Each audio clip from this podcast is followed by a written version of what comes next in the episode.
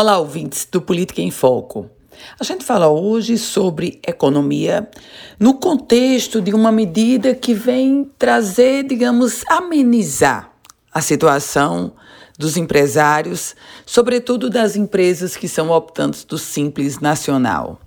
Vejam que nós estamos enfrentando uma crise sem precedentes, uma crise de saúde pública que, claro, coloca no contexto também necessariamente a situação econômica. E olha só, os contribuintes optantes pelo Simples Nacional, aquele regime simplificado de arrecadação de tributos, terão um prazo de 90 dias para começar a pagar o ICMS das competências dos meses de março a maio.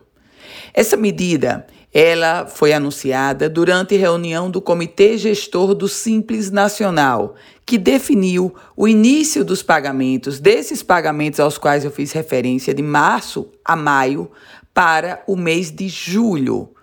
O valor referente a cada mês poderá ser pago de forma parcelada em duas vezes, podendo ser quitada uma parcela por mês essa postergação, esse adiamento do pagamento, isso vai atingir, vai beneficiar cerca de 120 mil contribuintes de ICMS aqui no Rio Grande do Norte, incluindo os registrados como microempreendedores individuais.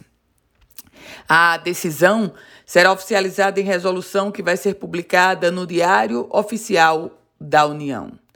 O próprio secretário estadual de tributação, Carlos Eduardo Xavier, destacou que essa sugestão foi apresentada pelo governo do Rio Grande do Norte na última reunião do Concefaz.